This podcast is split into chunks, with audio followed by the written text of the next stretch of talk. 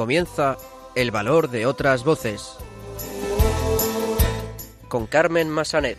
No tengas miedo, tú no te rindas, no pierdas la esperanza.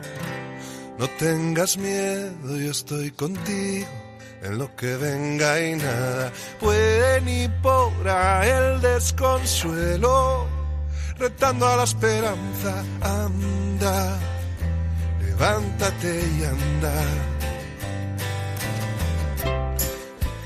Muy buenas tardes, bienvenidos a una nueva edición de El Valor de otras Voces, el programa de discapacidad de Radio María.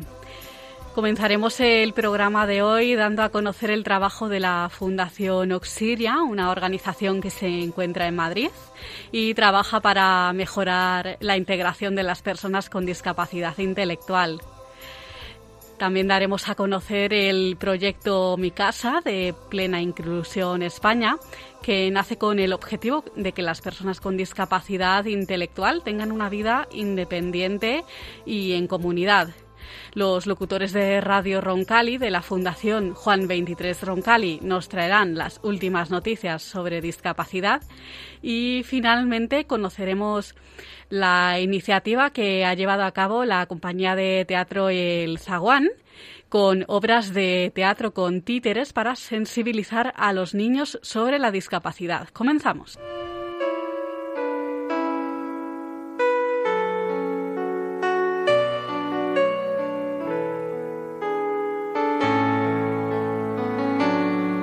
Luz en la oscuridad, personas que hacen un mundo mejor.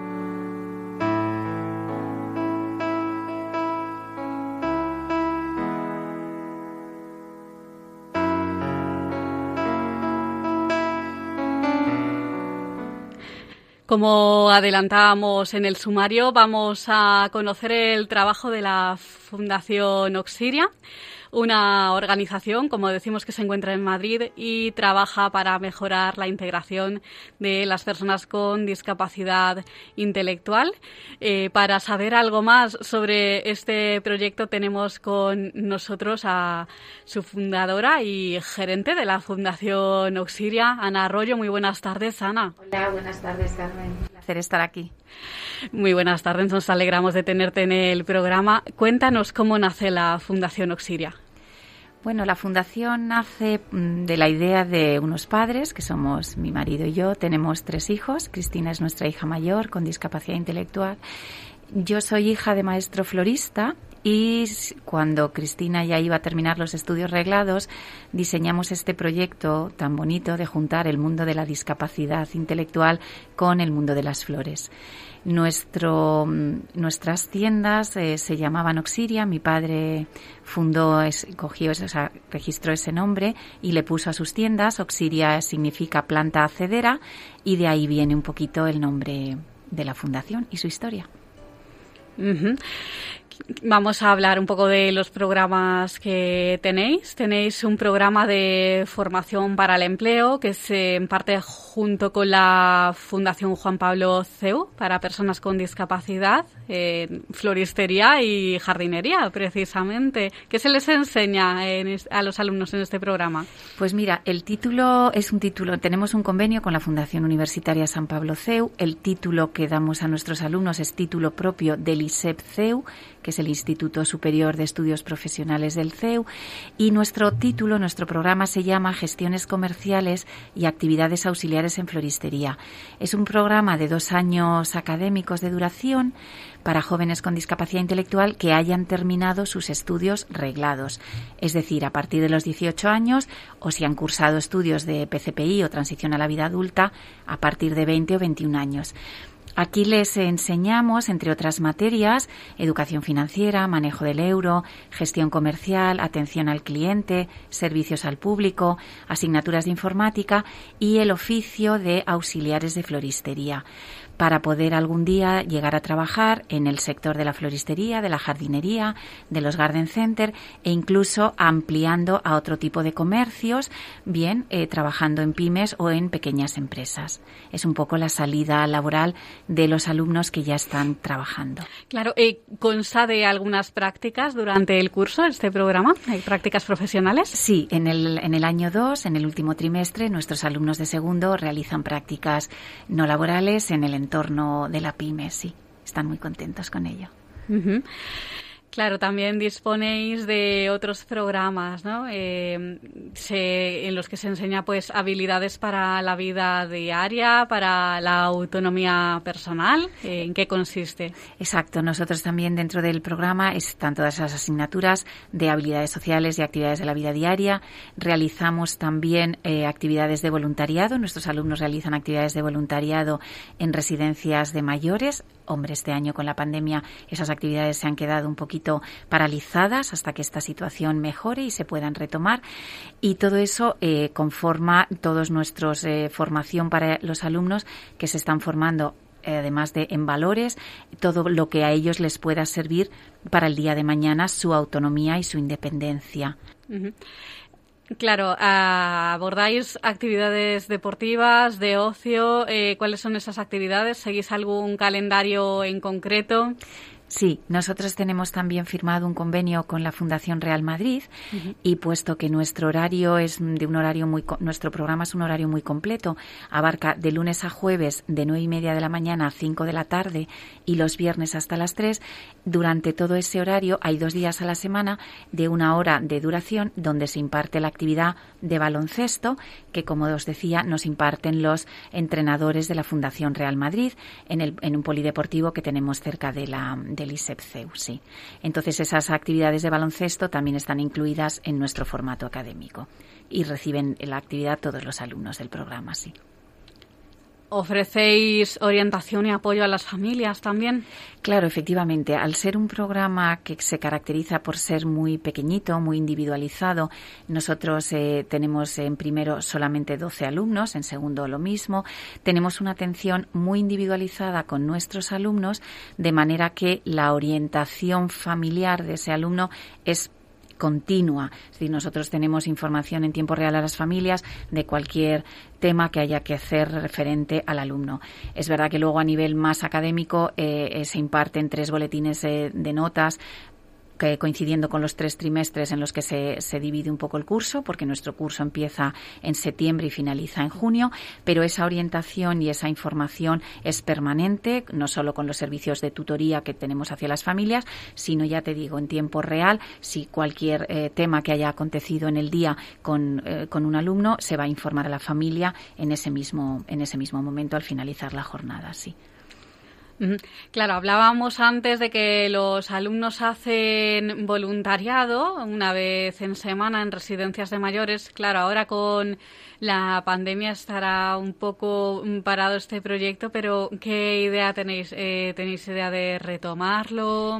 Sí, por supuesto, sí, sí, sí. Date cuenta que nosotros lo tenemos dentro del formato académico, es decir, es una hora reglada dentro de, nuestras horas académicas, ¿no?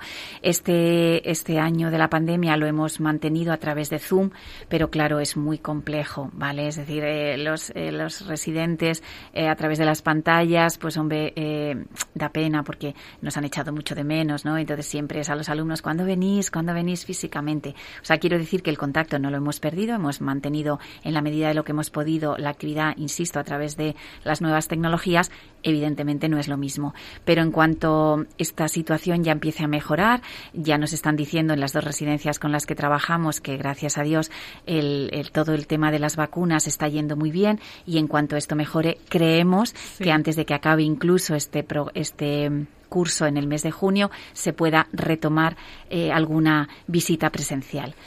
Nosotros, de hecho, eh, eh, tenemos a todos los alumnos este curso con un gran esfuerzo que, ha sido, bueno, pues de, agradecer a los centros que nos acogen. tenemos el presencial diario, es decir, nuestros alumnos van todos los días a clase. Entonces, bueno, pues creemos que, insisto, antes a lo mejor de que acabe junio, alguna de estas actividades a, a presencial a, las residencias de mayores podamos retomar, sí, que nos haría mucha ilusión. Van todos los días a clase porque mm, cuando comenzó la pandemia, durante el confinamiento, obviamente, pues cambió vuestra forma de trabajar. ¿Cómo, ¿Cómo lo hacíais? ¿Por Zoom también? Claro, claro, pues ha sido, hombre, nos hemos tenido que adaptar como el resto, ¿verdad?, de centros. Nosotros, eh, fíjate, ayer se celebró un año, ¿verdad?, que la Comunidad de Madrid anunció el cierre de los centros. Nosotros, hombre, gracias a estar en la plataforma, nuestros alumnos son alumnos CEU de pleno derecho, entonces eh, eso nos ha dado la posibilidad de las nuevas tecnologías, igual que el resto de alumnos. Enseguida, nuestros alumnos, en el mes de marzo del año pasado, eh, establecimos un sistema de formación online bastante complejo, pero todos los alumnos lo han hecho perfectísimamente. Hay que felicitarles a todos a través de la plataforma Zoom. Mantuvimos todo el curso, gracias a Dios, se terminaron todas las asignaturas, eh, todos los eh, contenidos de, las, de todos los libros. Eso fantástico. Cuando ya se levantó el estado de alarma, eh, retomamos actividades presenciales, alargamos el curso tres semanas más, eh, casi casi hasta finales de julio, para que los alumnos volvieran otra vez a sentirse tranquilos y retomar otra vez la vida un poquito cotidiana, los transportes, el metro, el estar otra vez, ¿verdad?, en la calle. Y cuando nosotros ya vimos que estaban preparadísimos, pues hemos trabajado durante todo el verano para que en septiembre pudiéramos venir a la clase presencial diaria, como así está siendo. Hay que felicitar esto, sí que Carmen, permíteme claro. que felicite a todos los alumnos. Están haciendo un curso 2020-2021 espectacular. Eh, están siendo un ejemplo ahora mismo para la sociedad, para sus otros compañeros del CEU, en medidas de seguridad, protocolos, mascarillas. Bueno, si no nos lavamos las manos con el gel hidroalcohólico 15 veces al día. Bueno, bueno la están verdad muy concienciados, ¿verdad? Muy concienciados, la verdad que y están muy orgullosos de, de, de hacerlo y sobre todo poner en valor el poder venir a clase cada día, ¿no?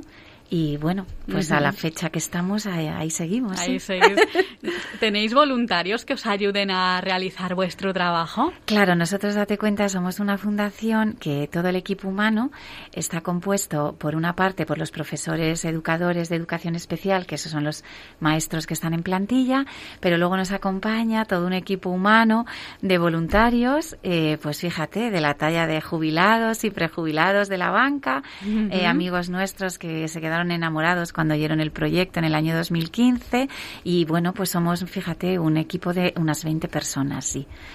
Eh, ayudando a todos los chicos a impartir las diferentes eh, asignaturas y clases. ¿Cualquiera podría ser voluntario con vosotros? ¿Les, pediríais, eh, ¿Les pedís algún requisito en concreto? Bueno, nosotros ahora efectivamente no. Nosotros mucha voluntad, muchas ganas de, de, querer ayudarnos, pero claro, este curso, por el tema un poquito de las medidas de seguridad, el tema de los voluntariados, voluntarios nuevos lo tenemos un poquito más restringido.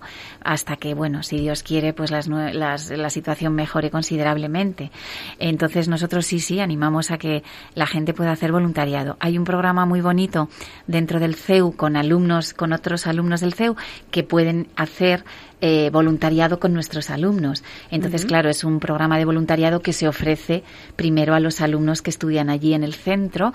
Insisto, este año, por medidas de grupos burbuja y medidas de seguridad, se ha paralizado, pero en cuanto la situación mejore, pues es un proyecto que se retomará.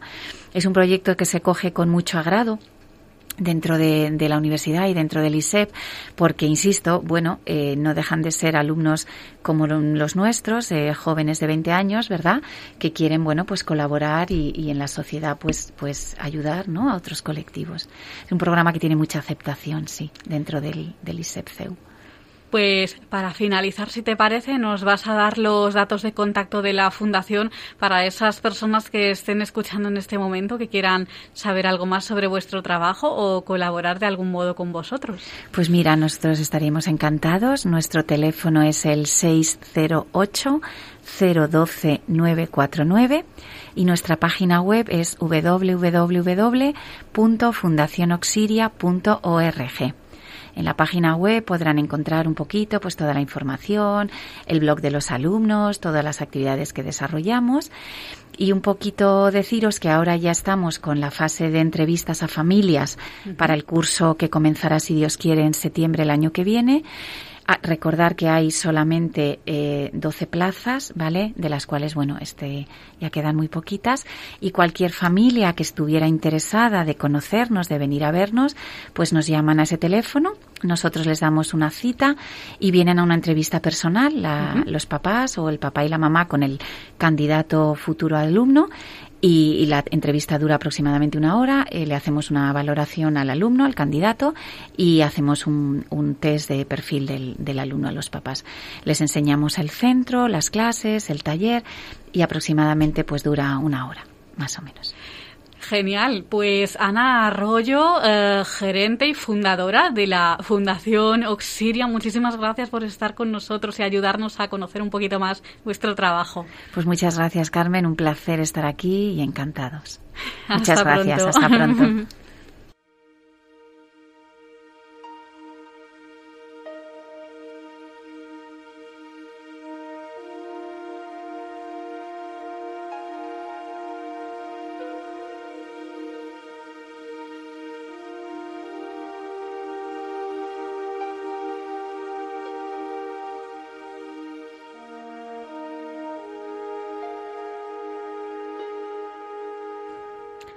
Continuamos en el valor de otras voces y ahora vamos a dar a conocer el proyecto Mi Casa de Plena Inclusión España que nace con el objetivo de que las personas con discapacidad intelectual tengan una vida independiente y en comunidad. Tenemos con nosotros a la responsable de este proyecto de Mi Casa, Sofía Reyes. Muy buenas tardes, Sofía. Hola, buenas tardes.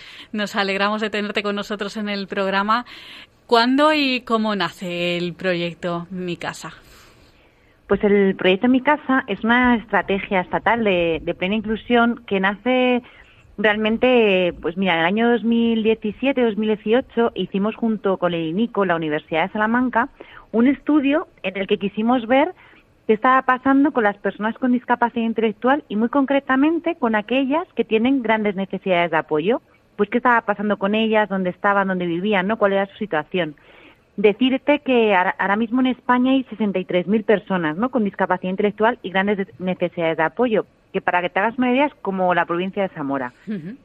Y entonces lo que vimos en este en este estudio de Todos somos todos es que efectivamente las personas con más necesidades de apoyo, en principio, la, lo que le estábamos como ofertando era pues vivir quizás en entornos más segregados, más agrupados, ¿no? Entonces sí que en, de cara a los resultados de este informe y además también teniendo muy muy presente la Convención de Naciones Unidas sobre los Derechos de las Personas con Discapacidad, que en su artículo 19 nos dice que todas las personas, eh, independientemente de las necesidades de apoyo que tengamos, si tenemos una discapacidad intelectual o no, eh, tenemos derecho a elegir cómo queremos que sea nuestra vida, ¿no? Todos tenemos derecho a elegir, pues, dónde vivir, con quién vivir, eh, en qué barrio, ¿no? Qué apoyo recibir. Entonces, bueno, pues desde este estudio y de la Convención de Naciones Unidas se decide poner en marcha este proyecto en mi casa, que realmente lo que tiene el objetivo es acompañar a personas con discapacidad intelectual y muy concretamente a personas con grandes necesidades de apoyo a quizá dejar de vivir en entornos más institucionalizados para transitar a vivir pues en viviendas de la comunidad, en viviendas como la tuya y como la mía. Claro. ¿Cómo es, digamos, el modelo de vivienda que tenéis en marcha? Eh, ¿Cuántas personas viven en ella? Eh, pues mira, la propuesta que tenemos es que eh, nosotros lo que hicimos antes de poner en marcha el proyecto, hicimos como un viaje de exploración ¿no? a Gales, y para nosotros pues conocer qué estaba pasando en otros países era muy importante. Y ahí cuando estuvimos en Gales visitando sus modelos de vivienda, a mí una frase que me quedó así como grabada era, son viviendas normales en barrios normales, ¿no? Y pues son viviendas como la tuya y como la mía, ¿no? En el que son, en el que pues si a mí me apetece vivir con dos, tres, cuatro, cinco, seis personas, pues que pueda decidir vivir con ellas. Pero la propuesta es que sean viviendas que se ubican en un entorno comunitario, en un barrio, y, que sean viviendas, pues, eh, pues si es una zona rural, pues las características de la vivienda serán las características de ese barrio, de esa comunidad, y si es en una capital de provincia, pues generalmente tendrán que ser un piso, pero bueno, son viviendas en las que las personas tienen habitaciones individuales, comparten pues una cocina, con su baño, con su salón, ¿no? La propuesta es que, que, sean viviendas lo más parecidas las que tenemos el resto de personas. Más parecido a compartir piso, ¿no? Digamos. Claro, efectivamente, sí. Claro. ¿Qué mm, apoyos se les presta? las tareas cotidianas, por ejemplo, del mm. día a día, les ¿las hacen ellos? ¿Reciben ayuda? Pues mira, yo creo que el proyecto Mi Casa tiene como una parte muy, tiene unos irrenunciables, ¿no? Pero una parte muy importante es acompañar a cada persona en su proyecto de vida. Igual que seguramente en algún momento de tu vida tú has tenido que pararte a pensar, ¿y yo cómo quiero que sea mi vida? Pues la propuesta es hacer lo mismo con las personas con discapacidad y facilitarles que puedan pensar cuál, cuál quieres que sea tu proyecto de vida independiente, ¿no? ¿Dónde te gustaría vivir? ¿Con quién? ¿Qué apoyo recibir? Y en base a ese proyecto de vida independiente lo que hacemos es ver qué apoyos tú necesitas para conseguirlo. Porque nosotros sí que creemos que todas las personas, independientemente de las necesidades de apoyo que tú tengas, si tú recibes los apoyos ajustados y personalizados para ti, pues tú vas a poder desarrollar la vida que quieras. ¿Qué quiero decir con esto? Pues, por ejemplo, si tú a lo mejor necesitas 24 horas de apoyo porque tus necesidades de apoyo es lo que requieren, pues tú necesitarás 24 horas de apoyo para desarrollar tu proyecto de vida independiente. A lo mejor hay personas que esos apoyos pueden ser apoyos más grupales, o a lo mejor hay personas que en lugar de necesitar 24 horas de apoyo, pues necesitan apoyos más puntuales y una serie de características. Pero aquí lo importante es pensar cada persona qué apoyos necesita, pensar cuáles son los talentos, los intereses de cada persona, cómo esa persona quiere desarrollar su vida y lo que hacemos es ofrecer esos apoyos para que pueda tener la misma vida, ¿no? Esa vida elegida que, todos tenemos, ¿no? Este derecho, insisto, en elegir dónde, con quién y cómo, y cómo vivir. ¿Qué ha supuesto para los usuarios el salir de las residencias, de los centros, a poder em, tener una vida en comunidad con otros compañeros? ¿Ha mejorado su calidad de vida? O sea, yo creo que todavía, o sea, que los, los datos, ¿no? Que tenemos son muy preliminares. Además es un proyecto que está emergiendo, ¿no? Que está que está empezando y, para nosotros también es muy importante, em, en, cuando hablamos de esa vida elegida, ¿no? Es acompañar muy bien estos tránsitos, ¿no? Y que, y que sea algo elegido por las personas. Efectivamente, además los datos que tenemos, y, aquí hay muchos estudios europeos que, que podemos investigar, lo que nos dicen es que efectivamente mi calidad de vida mejora siempre y cuando yo tenga el poder y el control sobre ella, ¿no? De si una de las cosas muy importantes del proyecto en mi casa es es devolverle el poder y el control a las personas, que esto significa pues que puedan decidir su vida. Entonces, a medida que yo tengo más poder y control en mi vida y puedo tomar más decisiones, efectivamente, pues mi calidad de vida, mi sensación, ¿no? de que tengo una buena vida, pues mejora.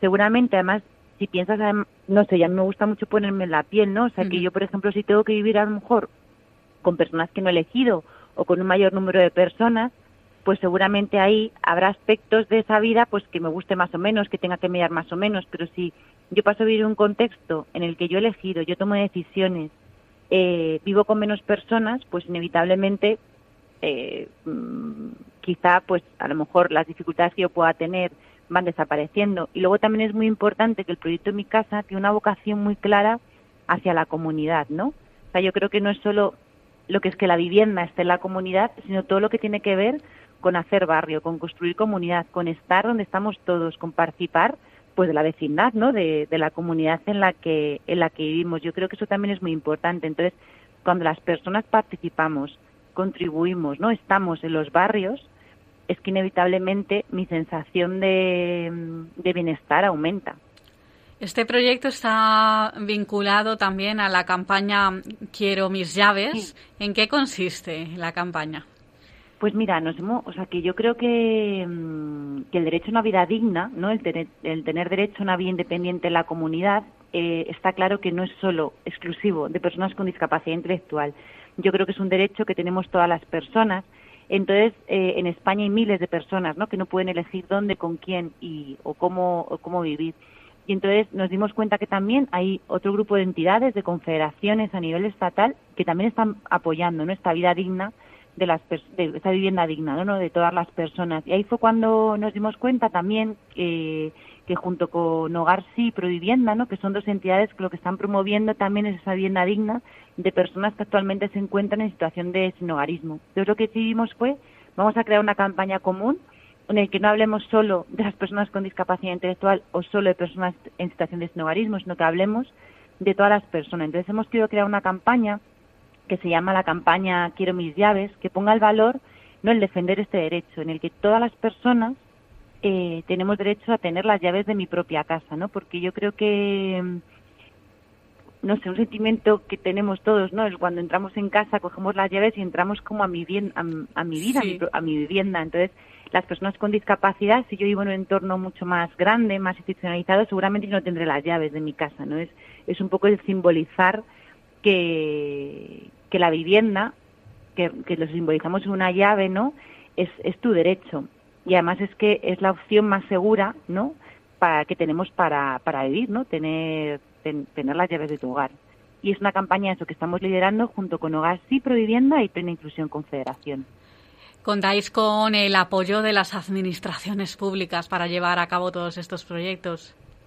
Sí, yo creo que el proyecto Mi Casa es un proyecto que es una estrategia estatal, ¿no? Que de implementación local, pero tiene una filosofía de, que sea un liderazgo compartido, ¿no? Un liderazgo compartido no solo por parte de Plena Inclusión y sus federaciones, sino en alianza con las diferentes administraciones públicas y las entidades locales. Yo creo que este es un trabajo de coproducción, un trabajo que tenemos que hacer todos y todas eh, pues para llegar ¿no? a, este, a este objetivo, ¿no? que todo el mundo pueda tener derecho a elegir la vida que desea vivir.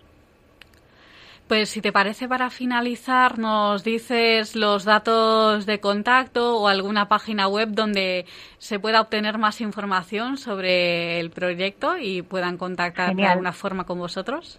Estupendo, pues mira, tenemos dos páginas web, una es la, la propia campaña Quiero mis llaves, que es quiero mis llaves.plenainclusión.org y luego también podéis encontrar todo lo que es relativo al proyecto Mi Casa dentro de nuestra propia página web de Plena Inclusión, que es eh, www.plenainclusión.org o asimismo podéis mandar un correo electrónico a info@plenainclusión.org y, y nada, y ahí nos pondremos en contacto con vosotras y vosotros. Pues eh, Sofía Reyes, responsable del proyecto Mi Casa de Plena Inclusión España, muchísimas gracias por estar con nosotros. A ti por dedicarnos este ratito a, sensibilizar y a dar a conocer nuestro proyecto. Un abrazo, hasta pronto. Un abrazo, hasta luego.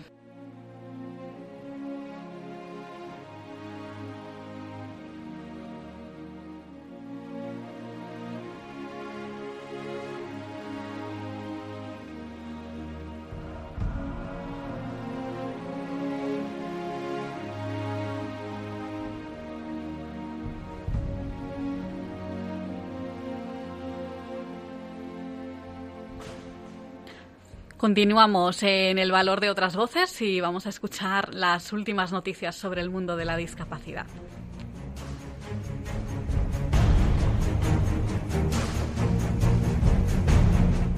Buenas tardes a todos queridos radioyentes de El Valor de otras Voces. Un domingo más, una servidora, Andrea Charro, os va a contar todas las noticias de actualidad sobre discapacidad en nuestro panorama nacional. Empezamos contando que después de la vejez, la discapacidad intelectual es el mayor factor de riesgo de muerte por COVID-19, según ha puesto de manifiesto un estudio llevado a cabo por investigadores de la Thomas Jefferson University, Estados Unidos. Las probabilidades de morir de COVID-19 son más altas para las personas con discapacidad intelectual que para las personas con insuficiencia cardíaca congestiva, enfermedad renal o enfermedad pulmonar. Para llegar a esta conclusión, los autores examinaron 64 millones de registros de pacientes de 547 organizaciones de atención médica entre enero de 2019 y noviembre de 2020 para comprender el impacto de la pandemia de COVID-19 en los pacientes con discapacidad intelectual. Así, identificaron varios variables como COVID-19, discapacidad intelectual u otras condiciones de salud, así como factores demográficos como la edad. Los resultados mostraron que las personas con discapacidad intelectual tenían 2,5 veces más probabilidades de contraer COVID-19, aproximadamente 2,7 veces más probabilidades de ser ingresadas en el hospital y 5,9 veces más probabilidades de morir a causa de la infección que la población general. Asimismo, los autores han explicado que los pacientes con discapacidad intelectual pueden tener menos capacidad para cumplir con las estrategias que reducen el riesgo de infección, como el uso de mascarillas y el distanciamiento social. Por este motivo, queridos radioyentes, Plena Inclusión ha pedido, también para los profesionales sociosanitarios, ambos grupos han sido incluidos en los grupos 3 y 4 de la estrategia de vacunación. Siguen sin haber recibido la vacuna, habiéndose iniciado ya el proceso en grupos posteriores. Por ello, la Federación de Organizaciones en favor de personas con discapacidad intelectual o del desarrollo, Plena Inclusión Madrid, ha instado a solventar esta irregularidad en la administración de las vacunas. Además, alerta del riesgo que no hacerlo conlleva para el colectivo. Esta misma semana se ha celebrado el Día de la Mujer. Las mujeres con parálisis cerebral y otras discapacidades afines con grandes necesidades de apoyo han hecho un llamamiento expreso a su reconocimiento como mujeres dentro de la esfera pública. Para ello, aunan sus voces en torno al eslogan Somos mujeres, nómbranos. El objetivo último es que la sociedad elimine los estereotipos y las vea y las trae como mujeres, con independencia de su situación de pluridiscapacidad y grandes necesidades de apoyo. Cambiamos de tema para irnos a Bilbao donde está el espacio Nai Arte, by Form, Arte. Es un comercio diferente en el que se venden vestidos, sudaderas, mochilas o paraguas pintados a mano por personas con discapacidad intelectual que realizan sus creaciones a la vista de los clientes. Esta escuela de arte sin barreras nació en 2013 para ofrecer un programa de desarrollo personal y profesional a personas con discapacidad psíquica o intelectual. En un principio las vendían a amigos y familiares, pero la demanda fue creciendo y el local que ocupaban en la calle Zancoeta de Basturto se les quedó pequeño. Por ello, iniciaron una campaña de crowdfunding a través de la plataforma de la Diputación con el objetivo de recaudar 50.000 euros para trasladarse a un establecimiento más grande que pudiese albergar la enorme creatividad de estos artistas. Desde el pasado mes de diciembre, Claudia, Irene, Daniel o Miguel dan forma a sus creaciones en este nuevo local ubicado en el número 23 de la calle Alameda, Recalde donde realizan sus diseños a la vista de los clientes. Y pasamos ahora a hablar de empresas socialmente responsables. Y es que la empresa Ibeco refuerza su compromiso con la inclusión de personas con discapacidad intelectual a través de Fundación Juan 23. La marca lleva varios años demostrando su compromiso con la inclusión. Prueba de ello es que Además de este nuevo patrocinio, ambas entidades han renovado recientemente y hasta 2023 el enclave laboral que ya mantenían desde 2017. A través de dicho acuerdo, cinco trabajadores con discapacidad del Centro Especial de Empleo de la Fundación, formados y con experiencia, trabajan en la línea de producción de la fábrica de Ibeco en Madrid. La realización de este tipo de acuerdos supone un gran paso para mejorar el futuro de personas con discapacidad. Además de facilitarles el acceso al mercado laboral, les permite desarrollar sus propias capacidades en diferentes ámbitos profesionales, incluso en puestos de trabajo de mayor cualificación y especialización. Y hasta aquí el valor de las otras voces. Gracias a todos vosotros por escucharnos. Nos oímos dentro de 15 días. Hasta la próxima. Pues muchas gracias compañeros de la Fundación Juan 23 Roncali por traernos estas noticias. Nos escuchamos en 15 días. Están escuchando en Radio María El Valor de otras Voces con Carmen Massanet.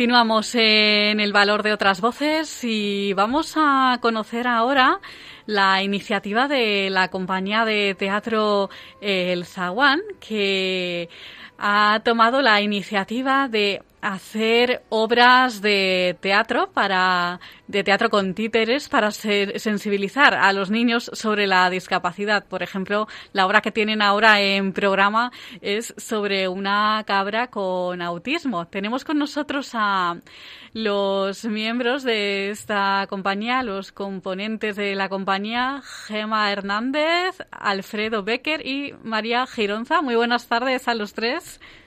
Hola. buenas tardes. ¿Qué tal? Muy buenas tardes.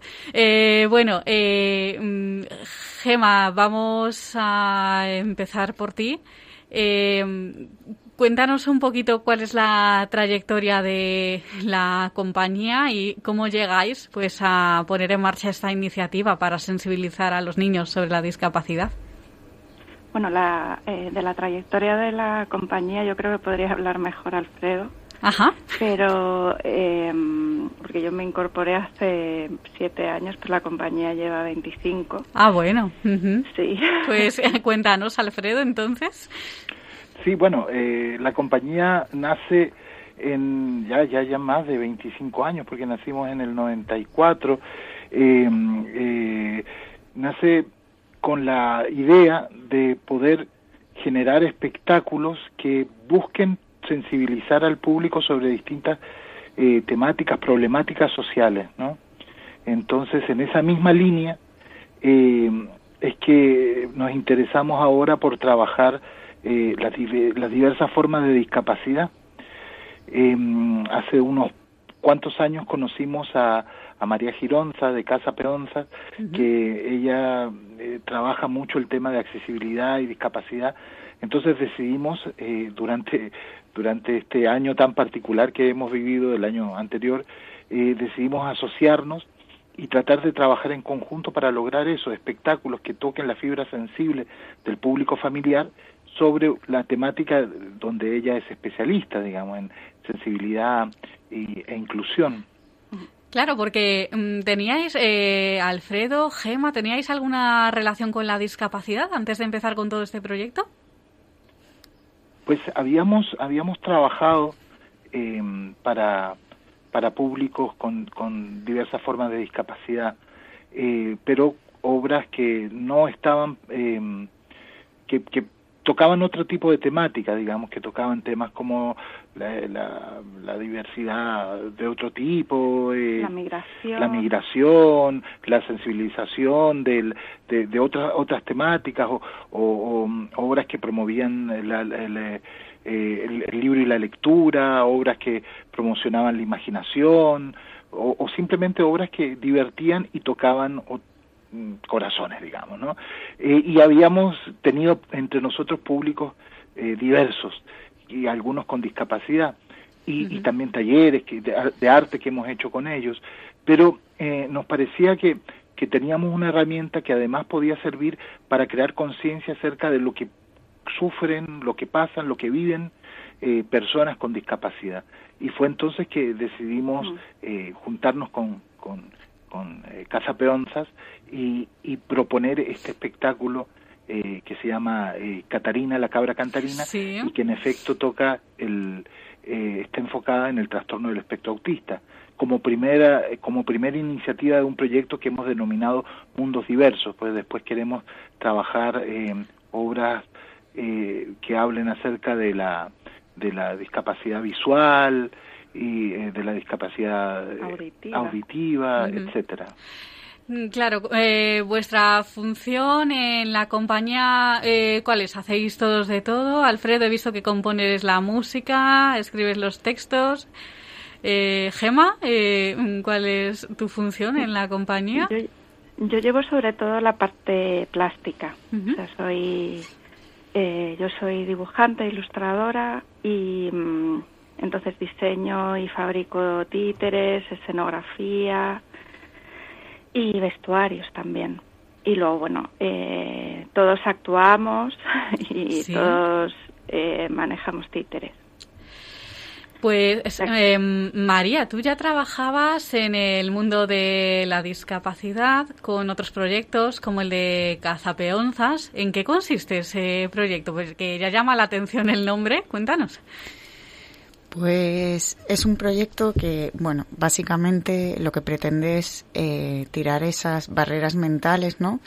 Y que yo creo que son las, las primeras y más difíciles que, que hay que derribar, que son esos miedos em, al ser diferentes. Entonces, mm, a través de la cultura y del, y del juego, acercar a niños y a familias, intentando que, independientemente de, de tener alguna discapacidad, todas las personas participemos juntas. Entonces, realizar actividades en las que divertirse, que es fundamental, y querer unirse y aprender de, nuestras diferencias, ¿no? Colaborando.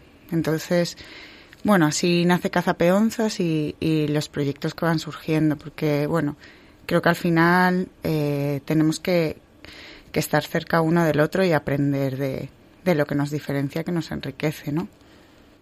Para ti es la primera vez que haces teatro. ¿Qué ha supuesto para ti colaborar en una iniciativa como esta? Pues súper emocionante. La verdad es que me siento súper agradecida porque, bueno, en un principio eh, vimos que iba a ser como dos bloques, como yo me dedico más a, hacer talleres. Eh, y ellos pues eh, vienen del teatro, iba a ser, y de hecho sigue siéndolo, pero veíamos como dos partes más diferenciadas, que era por un lado la, la parte de los títeres y el teatro y por otro lado los talleres, ¿no? Y al final pues lo hemos eh, como que se ha fundido, entonces he acabado manejando títeres y salí temblando, pero, pero poco a poco eh, digo, nada, eh, las críticas luego fueron geniales y, no, la verdad es que es una maravilla aprender con una compañía con, con, una trayectoria tan larga y para mí es una experiencia súper enriquecedora porque te da muchísimas herramientas. De hecho, yo creo que luego las las, eh, las aplicas en el resto de la vida, ¿no? La, la forma de poder comunicar y, y bueno, yo estoy súper agradecida porque me parece precioso esto de, de poder unirse dos ámbitos y, y, colaborar juntos en una misma línea. Claro, la primera representación fue el pasado 7 de marzo, día de tu cumpleaños, además. Además. ¿Fue un buen regalo para ti? Total, un regalo, vamos, además, en estos tiempos, ¿no? De en los que no, no podemos, mm, bueno, pues de pandemia, que no nos vemos y estamos tan distanciados, la verdad es que al final vino bastante familia de público y, fue precioso porque fue una celebración pues diferente y preciosa. O sea que, que muy agradecida. Qué bien. Eh, Gema, eh, si te parece, nos dices cuáles van a ser las próximas fechas de representación. En abril creo que tenéis alguna fecha, ¿no? Próxima.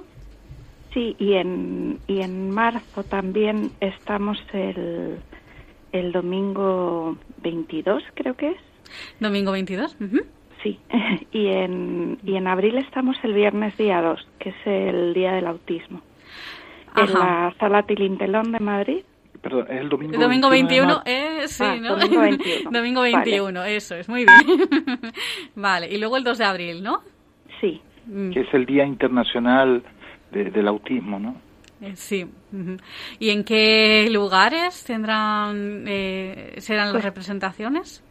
Pues eh, todas van a ser en el mismo sitio, en la Sala Tilintelón de Madrid, que es una sala de teatro especialista en niños, en teatro para niños y niñas, y que tiene cafetería también, un sitio muy bonito, por cerca del metro de Pirámides, en el paseo de Juan Antonio Vallejo Nájera Botas, Ujú. 29. Ujú. Mm, Perfecto. Y mm, bueno, ¿y el siguiente paso cuál es? ¿Vais a llevar la iniciativa a diferentes colegios, a diferentes centros? Claro, o sea, eh, ahora la idea eh, es presentar esta obra eh, a todo tipo de instancias, colegios, centros culturales, pensando también en complementar la obra con talleres, que era la, la idea que teníamos en un inicio, que ahora se hace difícil por el tema de la pandemia. Pero creemos que esperamos que en un futuro muy cercano se, se pueda hacer sin dificultad. Y, y bueno ya mm, ya eh, estamos eh, invitando a mucha gente ya que nos vea pues interesada probablemente en que en que nos presentemos en otros lugares bueno Danos alguna página web donde os puedan encontrar y tener más información sobre vuestro trabajo. Bueno, la, la- nuestra página como, como agrupación teatral, que ahí pueden encontrar toda la información, es www.teatrozaguán.com. teatrozaguán.com. Pues mm, Alfredo, Gema, María, componentes de la mm, compañía de Teatro Zaguán, muchísimas gracias pues por ayudarnos a conocer esta iniciativa de sensibilización a los niños sobre discapacidad. No sé si tenéis alguna cosita más que añadir. Nada, solo invitar al público a que vengan a vernos. Es una obra muy divertida, muy emocionante. eh, son, es la historia de unas cabritas que en un ámbito escolar, en una escuela de cabras, viven una aventura eh, es un poco mm, espeluznante porque hay un águila que se las quiere comer y, y ahí está nuestra protagonista que es una cabra muy especial, Catarina, que es, eh, que es nuestra cabra autista, que eh, va a ser parte importante para resolver el drama que se presenta en esta divertida aventura. María, ¿alguna cosita más que añadir?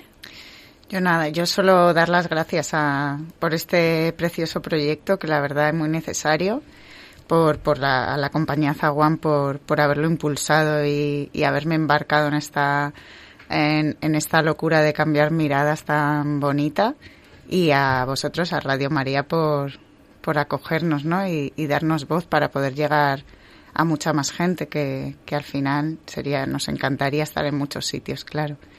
Pues un abrazo muy fuerte a los tres y para cualquier cosa estamos a vuestra disposición. Muchas Muchas gracias. gracias. un abrazo Hasta pronto.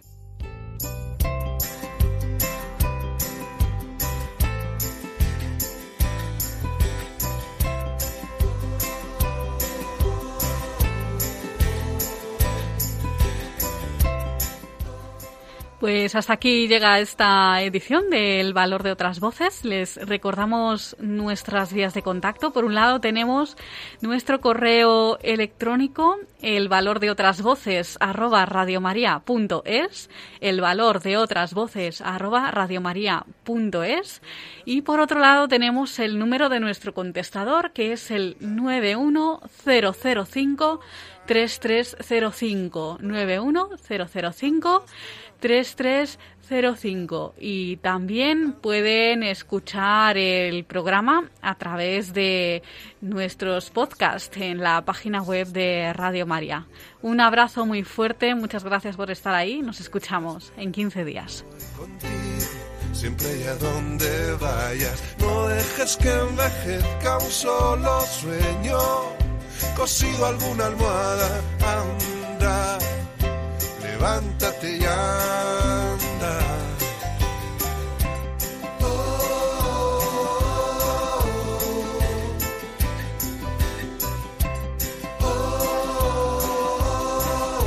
Escuchado El valor de otras voces.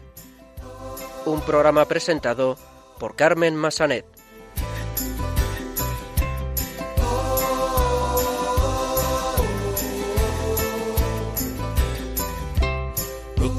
Tengas miedo, yo te sujeto, solo confía y salta.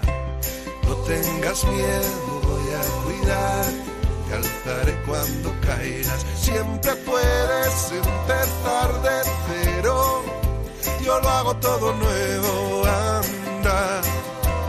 Levántate y sueño y mi causa, no pienses que voy a dejarte caer. Voy a despertarte y estaré a tu lado para que cada día sea un nuevo renacer para que tengas vida. Anda, levántate.